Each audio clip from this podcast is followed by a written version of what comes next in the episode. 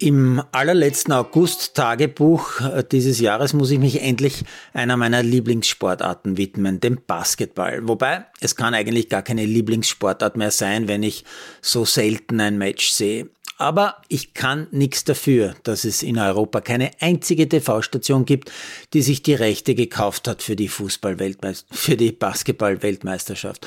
Oder anders gesagt, man kann diese WM in Asien als Europäer nur konsumieren, wenn man zahlt und sich das Ganze im Web anschaut, also im Normalhaushalt eher nicht auf einem großen TV-Schirm, sondern eher auf einem Laptop oder so. Und ja, ich weiß, es gibt auch Leute, die haben riesen TV-Screens, die mit dem Internet direkt verbunden sind und aufgrund einer Glasfaserleitung auch wirklich gute Streaming-Qualität haben, habe ich aber nicht. Mir hat A1 schon vor Jahren eine Glasfasertarif einreden wollen und erst Ruhe gegeben, als ich ihnen bewiesen habe, dass es bei uns gar kein Glasfaser gibt in Niederösterreich in Garden.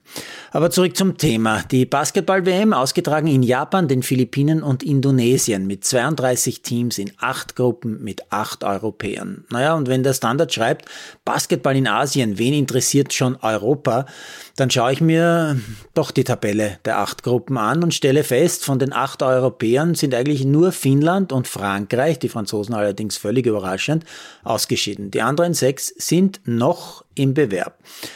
Ich habe dann übrigens gut 20 Minuten versucht, um Netz herauszufinden, wie denn der WM-Modus genau funktioniert. Und ich gebe zu, ich bin mir immer nicht ganz sicher, wie das jetzt richtig abläuft. Fest steht jedenfalls, zuerst sind in acht Gruppen die Top 2 ermittelt worden, dann sind die achtmal Top 2 wieder in Gruppen zusammengefasst worden, in vier Vierergruppen. Die Punkte aus der ersten Gruppenphase sind mitgenommen worden und jetzt spielen die in ihren vier Gruppen wieder um die ersten beiden Plätze, denn die bedeuten dann endlich das Viertelfinale. Was ich aber nicht verstehe, da spielt nicht jeder gegen jeden in der Gruppe. Würde also drei Partien bedeuten, sondern nur zwei. Am Beispiel Deutschland, die spielen am Freitagvormittag gegen Georgien und dann am Sonntag gegen Slowenien. Warum die gegen die vierte Mannschaft in ihrer Gruppe gegen Australien nicht spielen, bleibt mir persönlich ein Rätsel.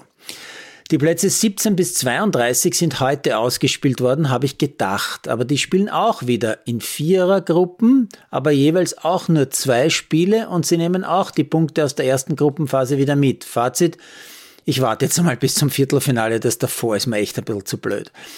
Bei der Vuelta war es heute ganz unkompliziert. Wer als erster oben ist, hat gewonnen. Die fünfte Etappe war nämlich eine Bergetappe auf über 2000 Meter weit über der Baumgrenze hinauf zum Astrophysik-Observatorium von Javalambre im Bezirk Aragon. Gewonnen hat der US-Amerikaner Sepp Kass, der Belgier Evenepoel, verliert fast drei Minuten auf Kass und somit auch die Gesamtführung. Neuer Leader ist jetzt der Franzose Martinez, der heute Zweiter am Berg war.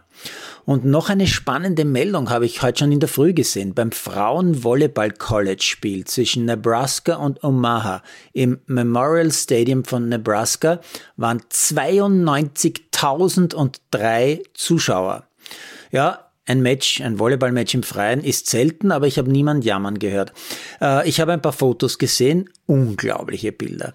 Das ist übrigens Weltrekord im Frauensport, denn beim legendären Fußball Champions League Match von Barcelona gegen Wolfsburg waren 91.648 also ein paar weniger. Und ich höre noch immer diese Fake News, dass Frauensport weniger Zuschauer hat als Männersport.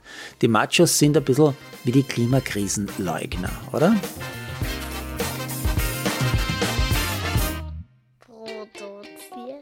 Malderino Jesus.